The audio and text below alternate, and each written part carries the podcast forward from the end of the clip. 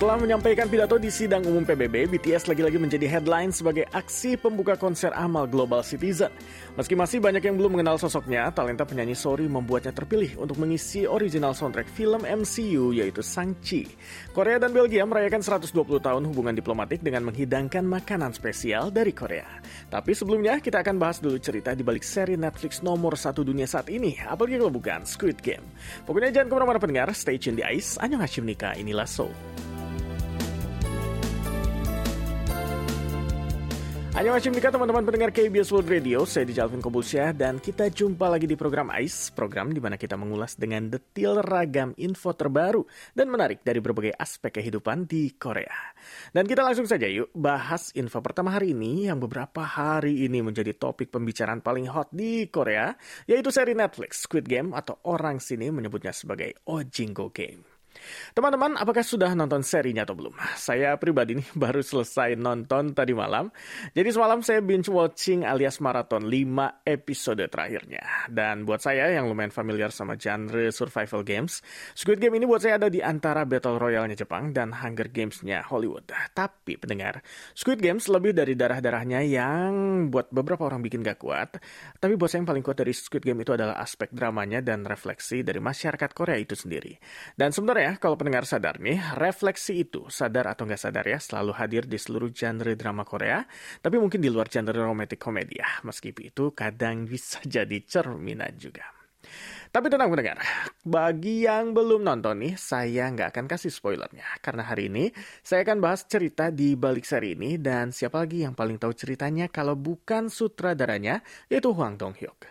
Jadi pendengar, Squid Game ini bercerita tentang kelompok sejumlah 456 orang yang mempertaruhkan nyawa mereka mengikuti sebuah permainan demi memenangkan hadiah sebesar 45,6 miliar won. Jadi luar biasa ya, hampir setengah triliun rupiah.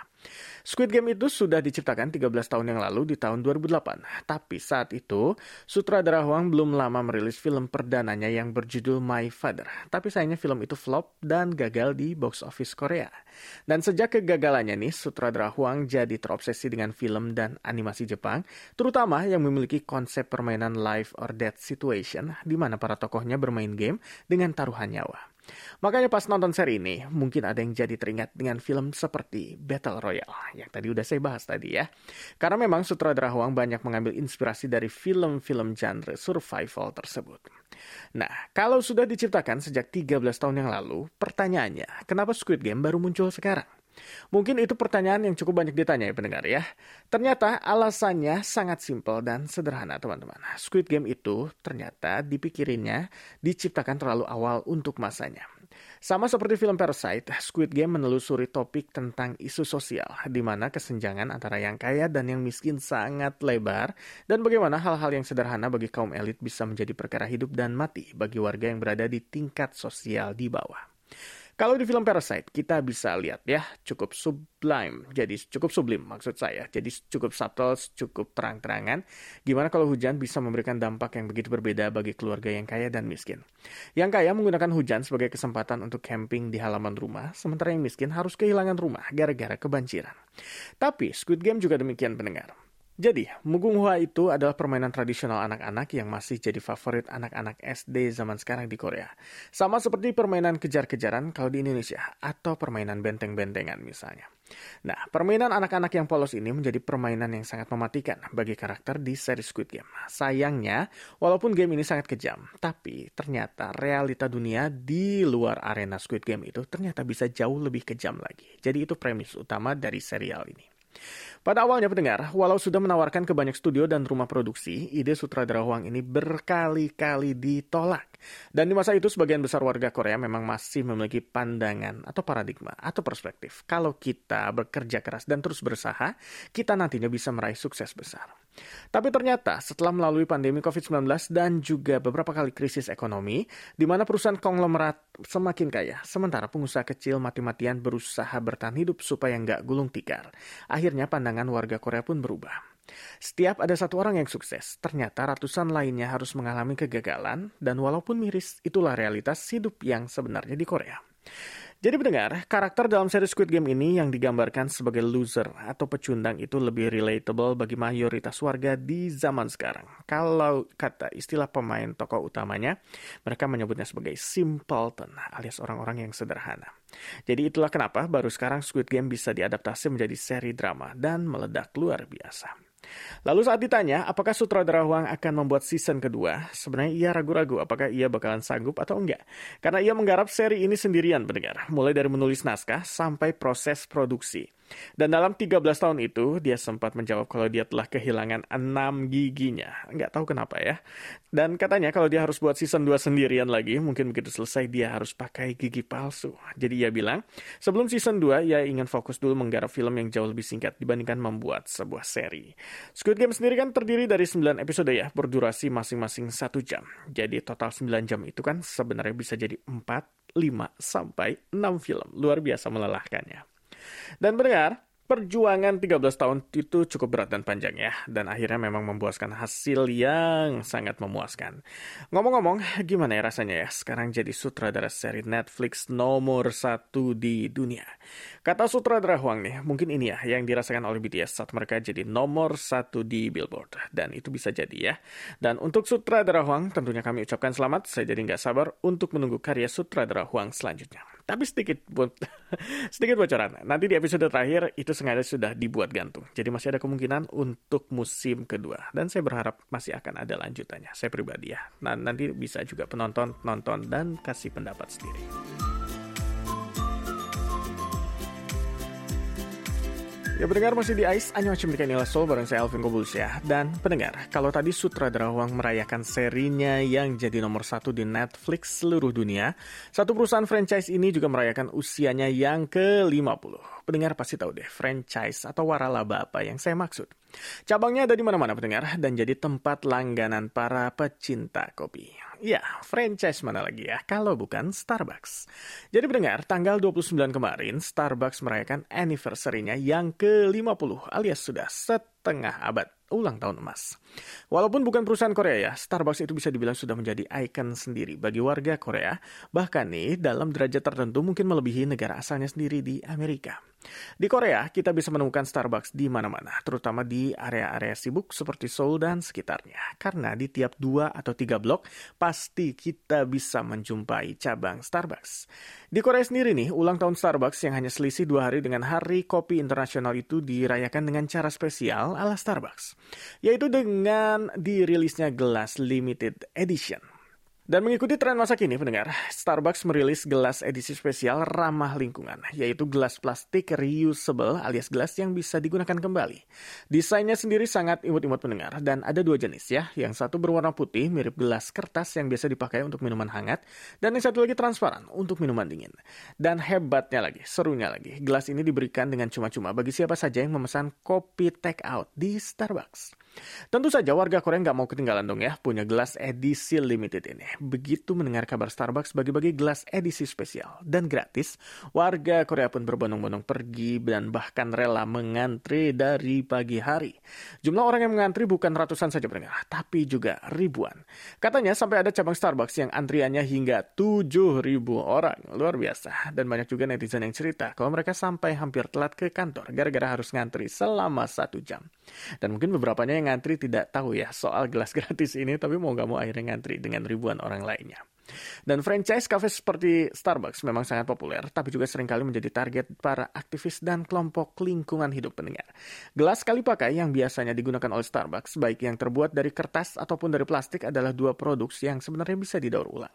Karena itu Starbucks mengadakan event spesial ini untuk menunjukkan komitmen mereka sekali lagi pada isu lingkungan hidup. Jadi bagus ya kalau begitu. Tapi tetap saja event ini nggak luput dari kontroversi dan kritik pendengar. Banyak yang mempertanyakan di tengah pandemi, apalagi di tengah tinggi tingginya kasus positif COVID per hari di Korea belakangan ini, apakah sekarang adalah saat yang tepat untuk mengadakan event yang mengundang begitu banyak orang? Dan kalau kata kritik ini ada benarnya juga sih. Tapi tetap congratulations ya untuk 50 tahun anniversary-nya Starbucks dan komitmen mereka untuk mengurangi sampah plastik sekali pakai juga sangat bagus. Tapi seperti kata para kritikus, oh, mungkin ke depannya mereka juga bisa mencari strategi promosi yang lebih baik dan aman apalagi di tengah pandemi seperti sekarang ini.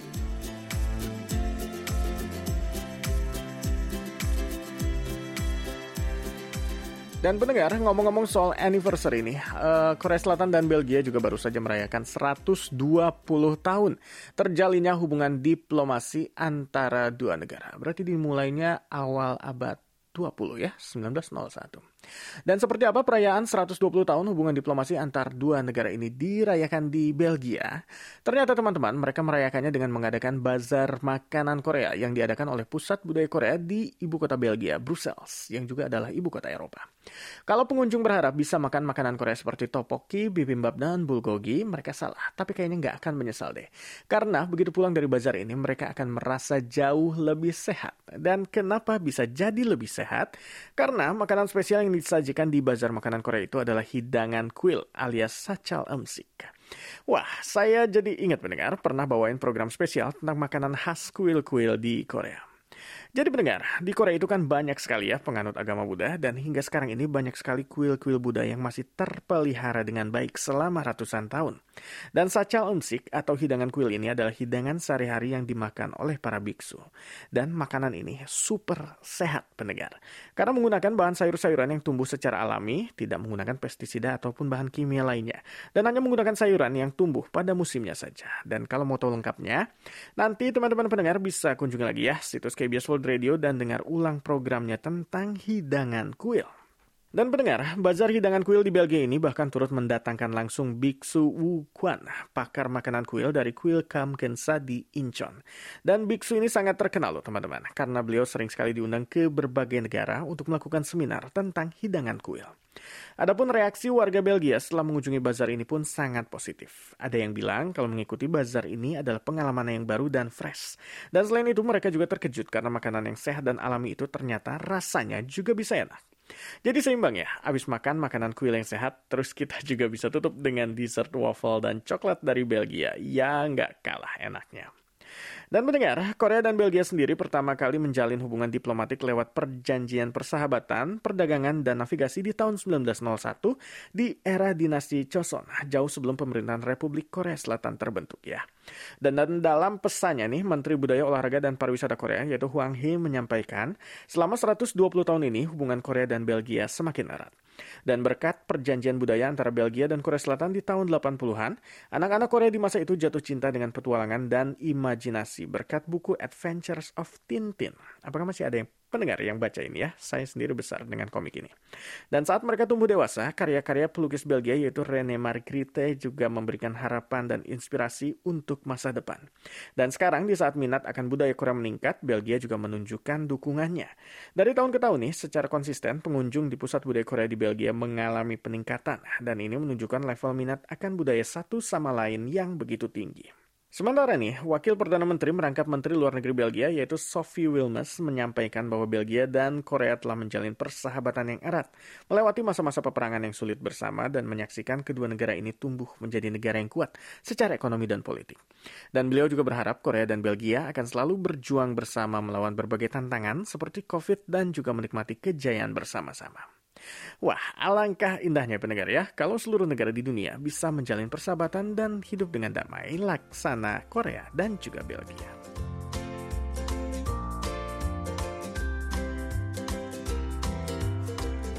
Ya pendengar, sekarang kita akan membahas artis K-pop paling terkenal, yaitu BTS. Dan baru saja mereka menarik perhatian dunia setelah memberikan pidato di sidang umum PBB.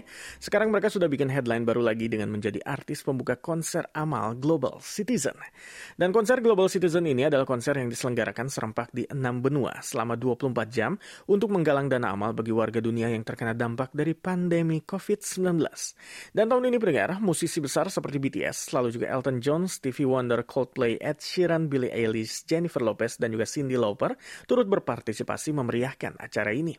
Dan tampaknya acaranya sukses besar pendengar. Soalnya di tahun ini, Global Citizen berhasil mengumpulkan donasi sebesar 1,1 miliar dolar Amerika.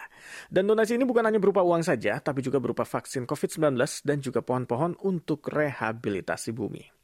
Donasi terbesar di antaranya adalah pemerintah AS yang berencana untuk mengalokasikan 259 juta dolar untuk dana bantuan di area yang paling parah terkena dampak COVID. Lalu juga ada 60 juta dosis vaksin oleh pemerintah Perancis untuk negara-negara berkembang dan juga perusahaan Lego yang menyumbangkan 150 juta dolar untuk UNICEF dan organisasi anak dunia lainnya. Dan BTS nggak hanya jago pidato ya pendengar ya, tapi selang beberapa hari setelah pidato di PBB, mereka juga merealisasikan pesan dan misi yang mereka sampaikan, yaitu menggunakan influence mereka sebagai wakil dari generasi muda untuk berbuat baik dan membantu memecahkan permasalahan dunia.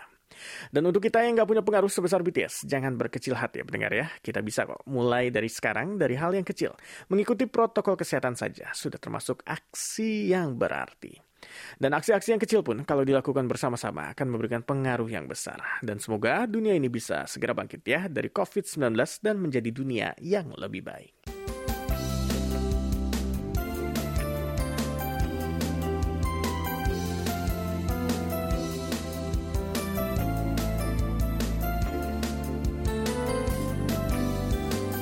Ya teman-teman, sekian program AIS kita hari ini. Mudah-mudahan topik yang kita bahas hari ini mulai dari cerita di balik seri Squid Game, persahabatan antara Korea dan Belgia, serta BTS yang berpartisipasi dalam konser Amal Global Citizen tadi, teman-teman bisa mendapatkan pesan yang positif ya.